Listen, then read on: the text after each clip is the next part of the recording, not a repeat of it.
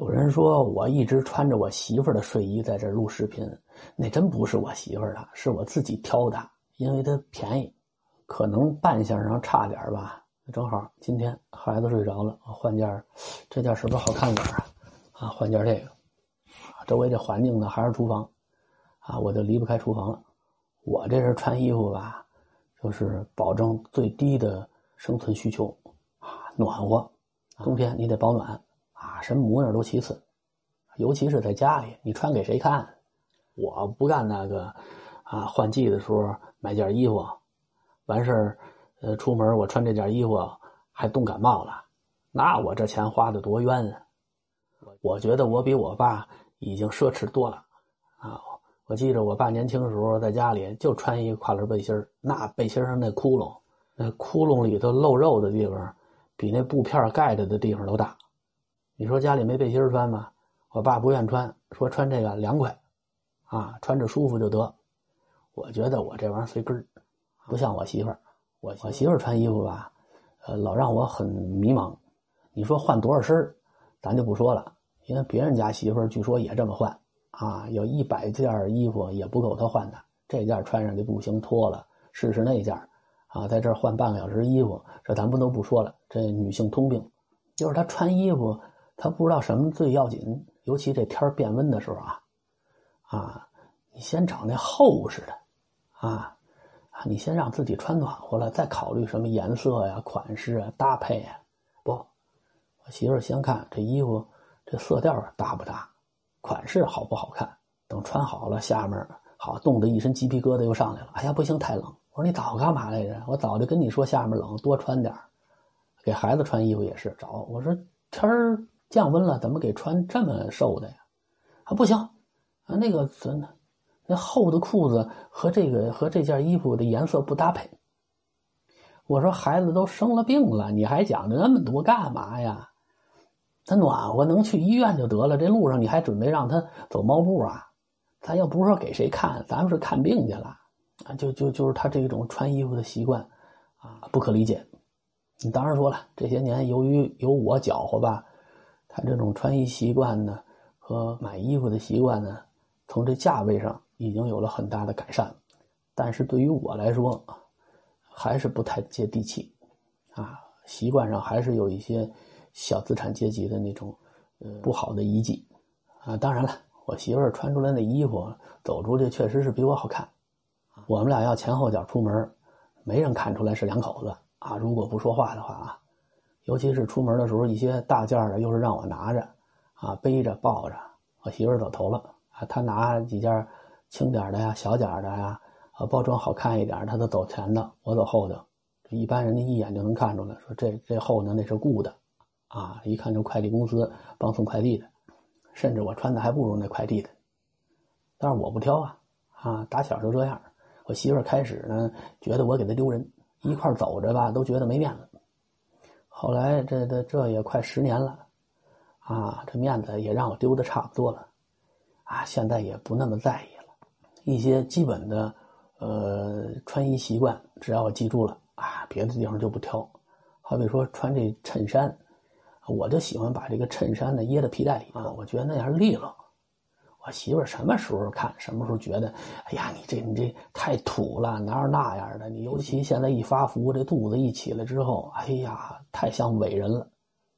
你看咱中国这几代伟人全喜欢这么穿，我倒不是说是崇拜他们啊，学他们，我就是觉得这样利索。我媳妇只要一看我这么穿衣服，她就把我这衣服下摆从这个呃皮带里蹬出来，要不不让我出门。我现在想起来。你看那些港台片子里，那时候刘德华、呃郭富城啊、张学友，他们穿衣服不都这么穿吗？只有在家好像才把这个衬衫的下摆露出来，平时的时候这衣服都是塞在皮带里头的呀。还不知道这个这我媳妇这个穿衣的观念是从哪儿学来的。那时候我们家晚上睡觉关灯是个麻烦事儿，躺炕上了，想起来了，哟，忘关灯了。这灯绳呢，离床还挺远，啊，是一进门，我们家床呢靠里头，尤其冬天被窝里更暖和，谁都不愿意下去。我妈让我爸下去关灯，啊，我爸让我下去关灯，我在那耗着不愿动。这就是典型的这个大懒儿治小懒儿，小懒儿干瞪眼儿，啊，到最后我磨磨蹭蹭去关灯去。后来我们家庭内部呢，就针对于这个问题进行了一个技术改革，啊，就找了好多绳儿，接在一起，晚上临睡觉的时候把这灯绳呢这边呢就拴在床头，啊，临睡觉的时候拿手一蹬，哎，这灯就关了。我们家那灯绳要细一看呢，跟那个万国旗似的，就是传统的灯绳呢是那种棉质的。啊，说红不红，说黑不黑的那种，还多少有点硬，啊，它不是塑料。我们家街上的那个绳子有有那种棉布的那种白线还有鞋带啊，还有玻璃丝绳子，所以当时呢就觉得，哎，这是一个很伟大的发明，啊，呃，不用光着屁股下地关灯去了。另外一个回忆呢，就是家里那尿盆啊，这家里的尿盆呢一般分两种。一个是高脚的，啊，这一般高脚尿盆呢都是红色带喜字的，啊，你说那个时候结婚送这新人的东西呢，也没什么太出众的，啊，无非就是枕巾，都讲究一对一对的枕巾、枕套、被面啊，要么就是带喜字的被尿盆啊、脸盆啊、暖壶，也就这个，啊，那时候一般你说家里有红色的带喜字的尿盆那就是结婚的时候人送的，像我们家一般就是白的，呃，下头没有座啊，是白色的，这也是最常见的啊，也是最便宜每天早上起来倒尿盆是个问题。我大了之后，这活就交我干。我们家有个后院啊，后院呢有个下水道口啊，就直接就到那儿。反正挨着我们家后院那邻居呢，反正也怪倒霉的，天天都那儿倒。但是我觉得我们家这个还算是比较人性，啊，因为有不少的那个都马路边上，马路边那水篦子，啊，天天端一尿盆有时候四五个老太太端着尿盆一边倒尿一边这还聊天有的人家那个尿盆呢还带个把儿啊，大白尿盆旁边有个把儿，老太太端着这个，啊，尤其是冬天，这可能是刚尿的，热气腾腾，上头冒着热气，端到头了，几个老太太一人手里端一个。啊，跟要开茶话会似的啊！那热气正虚着脸，他他也不嫌呛啊。有的尿盆呢讲究，呃，跟盖碗茶似的，还带个盖儿啊。有的就直接露着，然后走到水篦子那儿，哗一倒，旁边自行车的要是没看着，溅一脚啊，还得骂两句。这老太太嘴里也不饶人啊，人家骂完之后，她还得回嘴啊。反正倒尿盆是一景有的时候呢，有家里那行动不方便的时候呢。这这不光有稀的，还有干的也在里头。好，倒完之后，水篦子上一大群儿，啊，那个扫大街的，那一边扫一边骂。啊，现在在胡同里的一些老北京住户还那样呢。这工匠胡同里的啊，你路过哪儿的时候，闭着眼睛走，你就能知道走到哪儿了，能闻出来。一到冬天，那就冻上那个啊，像过去孩子也不嫌脏，还喜欢在那点当冰场上的滑两下，啊，弄着一脚。有时候我上课就跟学生说，有的时候上课孩子喜欢咬手指头啊。我说你那手指头脏不脏啊？那孩子就说我我我洗手了啊。我什么时候洗的？啊，今儿早上洗的啊。我说你他说今儿早上洗手啊？我说你现在把这手指头塞嘴里头。我说咱们同学每天上学都走哪儿啊？啊，都哪儿哪儿哪儿？我说踩那点没有？嗯，踩了。我说都进教室了吧？那你说咱地上有什么呀？地上有尿。嘛，还有学生说有屎啊！我说你东西掉地下捡不捡？捡，啊，拿什么捡？拿手捡。我说那你手上呢？嗯，就粘上了啊。我说那你往嘴里塞呢？哎，老师老师你别说了别说了啊，这这太恶心了啊！后来这孩子就就吃手这个情况呢就就有所好转。今天有一朋友啊，纠正了我一个呃知识概念上的错误。哎呀，这个错误跟了我四十五年了吧？我今年四十五。啊，一直我就没闹明白，他要不说我都不知道。我今儿不是中午 发了一个尿盆的视频吗？啊，人跟我们说那高脚的那叫痰盂那不叫尿盆哎，您说带把的那个没有座的那个才是尿盆呢。我一直以为这两样是一样东西呢，今儿碰上明白人了，啊，纠正了我这个错误，我谢谢人家。这孩子小时候吧，最难熬的就是夜晚。这大人经常纳闷说这孩子怎这么大精神头他怎么就不睡觉？小时候为了让我睡觉，啊，什么招都想过。不是，我刚记事儿的时候，啊，就是住天安门那儿呢。那时候我们家外面那院呢还没盖呢，家里人为了让我睡觉，连哄带吓唬。故事呢也讲过，跟我现在给我们家孩子讲故事差不多。啊，胡编乱造，反正那时候孩子也不挑，你给讲我就听着。反正你别让我感觉周围，呃，静悄悄的，一点声都没有，那就该害怕了。那时候老觉得墙角的那个黑影啊，好像是个人。有时候钻在被窝里就不敢出来，可能是被窝里这个味道吧，或者说是缺氧，熏的也把自己给熏睡着了，啊，昏过去了。你看，所以小时候喜欢蒙头睡觉。那时候家里还有个半导体，为了让我睡觉啊，把这半导体开开，甭管是什么栏目，啊，就听，歌啊，啊，电影录音剪辑啊，还有国内外形势啊，啊，什么都听过，一直听到所有的栏目都完了，电台里发出的那个声音是呲呲呲呲，那种宇宙背景音。甚至我还听到过一回，好像是台湾对国内的这些特务的一些暗号，说对第几行动员的信息，好像是那意思。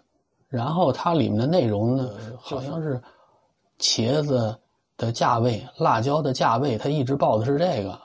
我怀疑是密码之类的东西，听过，就听了那一次。还有一回是半夜。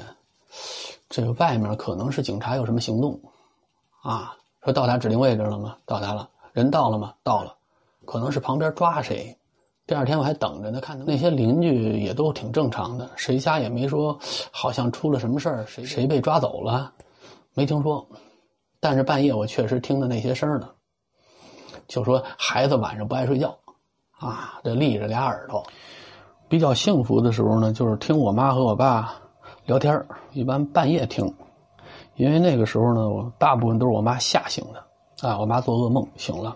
你想，我是六个月是一岁啊，从东北，我妈办病退回的北京，所以那个时候，我妈一做梦就梦见回东北了啊。这不是回北京了吗？怎么又回东北了？啊，她嘴里面常说的一个词儿叫十八连啊，七连。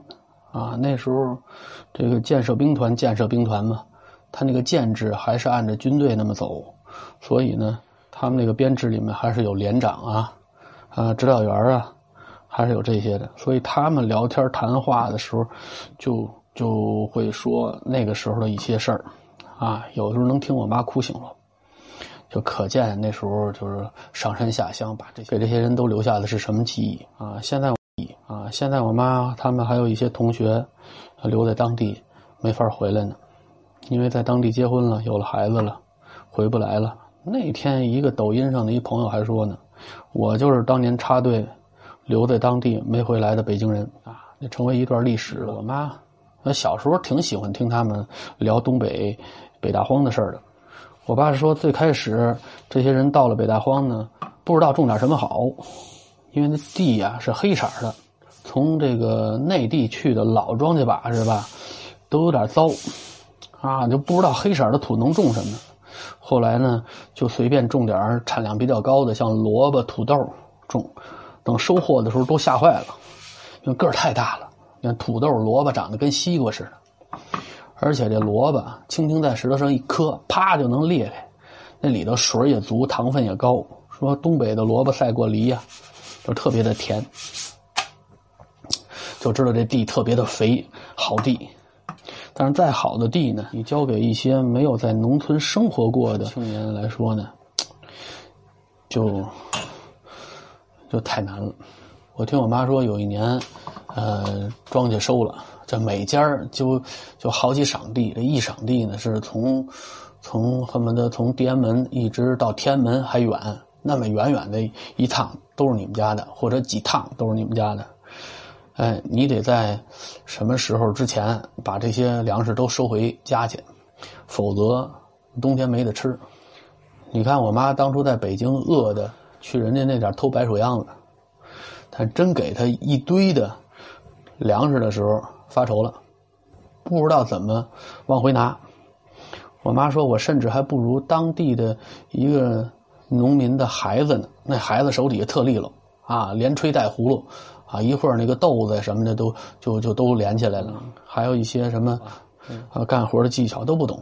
他拿这豆秧子是捆这豆秸，这豆秧子怎么拧吧拧吧就能成个绳子。拿这个豆秧子做成的绳子捆豆秸，就这个我妈就不会，一捆就折，一捆就折。我妈坐在地里咧大嘴哭。当时我爸犯胃病，躺在炕上下不来地，后来没辙，我爸忍着疼，嗯，下地去干活。所以那时候苦啊。我妈刚一去东北的时候啊，因为是灵柩，她自己去的，所以所以没把她分到北京知青住的地方，啊，把她和上海知青分一块了。你说今天有地域歧视，啊，那时候也有，那时候叫拉帮结派。一帮上海的就欺负你北京的，上海那儿暖和，没经历过东北那么冷，所以呢，这个上海人不喜欢去外面上厕所，就在屋里大便，这边吃饭呢，那边蹲那儿就拉。我妈就一个北京的，也不敢说什么，吃东西呢就只能就着那个味儿吃。我估计今天上海人不这么吃了，我忍了一段时间，哎，好日子来了。那他们住的那地方呢，来了一波哈尔滨青年，啊，哈尔滨的知青，东北的女哈尔滨的知青，东北的女孩子本身就大气，啊，痛快，人家不怕在外面上厕所，受不了这个吃饭旁边大便的这个这个这个味儿，啊，三说两说，这就呛呛进来了。开始，上海这女的还能跟他较较劲，啊，嚷嚷两句。东北女孩子可真动手啊，打的鼻青脸肿，尿盆也踹翻了，啊，从那开始再也不敢在屋里拉了。尿盆漏了怎么办？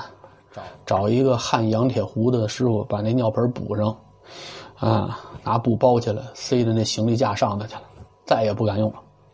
所以小时候躺被窝里呢。喜欢听我妈我爸聊这个，这和我媳妇结了婚之后吧，帮她归置屋子，嗯，这晾被子，我就发现他们家那褥子吧，怎么那么干净啊？我们家那褥子吧，下面都有这个历史遗迹，就是我不同年龄画的地图啊，什么欧洲的、法国的、呃，国内的省的地图啊，什么的都能看出来啊，那大的鹅链。就是尿炕的那留的那印儿，我媳妇儿他们家没有一个都没有。我心里话说，我媳妇儿那生活习惯那么好，从小就从来没有我这种劣迹。啊，我媳妇说有，那我们家都不要，都扔了。啊，哦，是这样。哎，我就想起我们家小时候晾被子去了。那时候我小时候等于住的是平房区，一到太阳好的时候，这各家各户就把这被子拿出来，路边林荫道上。这两棵国槐之间拴根绳子就晾被子，啊，家里被窝褥子多的呢，呃，就多拴几根绳子。那时候最喜欢的就是钻到被窝里头去，啊，闻被子里头的味儿，尤其被太阳晒过之后。当然说了啊，我更喜欢闻人家那干净的被子的味儿啊，别人家那个被子那味道特别好闻，啊，闻我们家这被子呢，虽然说晒完之后。啊，那味道也比没晒之前好闻，但是怎么觉得这个有一种很浓重的生活气息啊？就像我妈这种过日子人，不可能说因为尿了炕之后这个褥子就不要了，这褥子又没法洗，都是棉花的啊，反正盖在下头你看不见。我们家那褥子底下什么都有，有这个狗皮褥子，就是当初在东北，嗯，杀了狗那狗皮褥子。啊，有各种各样的票据，有撕成一块一块用来擦屁股的报纸。有时候我妈藏点钱呢，也塞床底下。啊，每层褥子和每层褥子中间夹缝里，指不定它能藏什么。有时候藏来藏去，自己都忘了。睡一段时间，尤其天气潮的时候，这褥子呢就就就就瓷实了。啊，睡上去就没那么软和了。啊，这时候就拿外头晒去，晒一中午，再拿回来，晚上睡这个褥子呢，盖着被子都是软和的，啊，感觉特别好。我觉得现在这孩子特别幸福，在床上能蹦。那时候我们家睡的都是木板床，开始呢还是整块的板儿啊，一条一条的啊做的那种床板，后来好像就换成那种碎木板拼的那种床板了。小孩不老实，老喜欢在那蹦。你说一两岁蹦吧还好说，要是七八岁也喜欢在上头蹦蹦蹦，然后就能听咔嚓一声，哪块板儿呢那就折了，然后就在屁股上就得挨两下。那你看现在这孩子谁还睡硬板床啊？都是弹簧垫子，要不海绵垫子，它蹦着感觉也好。小时候哪有那个？但是睡硬板床人腰都特别好啊。长时间睡软床的人，你让他睡硬板床吧，这一宿他都不舒服，他睡不着觉。你看像睡这硬床的人啊，再睡软床无所谓，睡啊，你说是睡软床还是回来再睡硬床都无所谓啊。你想那时候。我妈挤兑的我去学校住，我睡那个实验桌，那大木头板子铺个单子，我就能睡，我也不觉得硌得慌。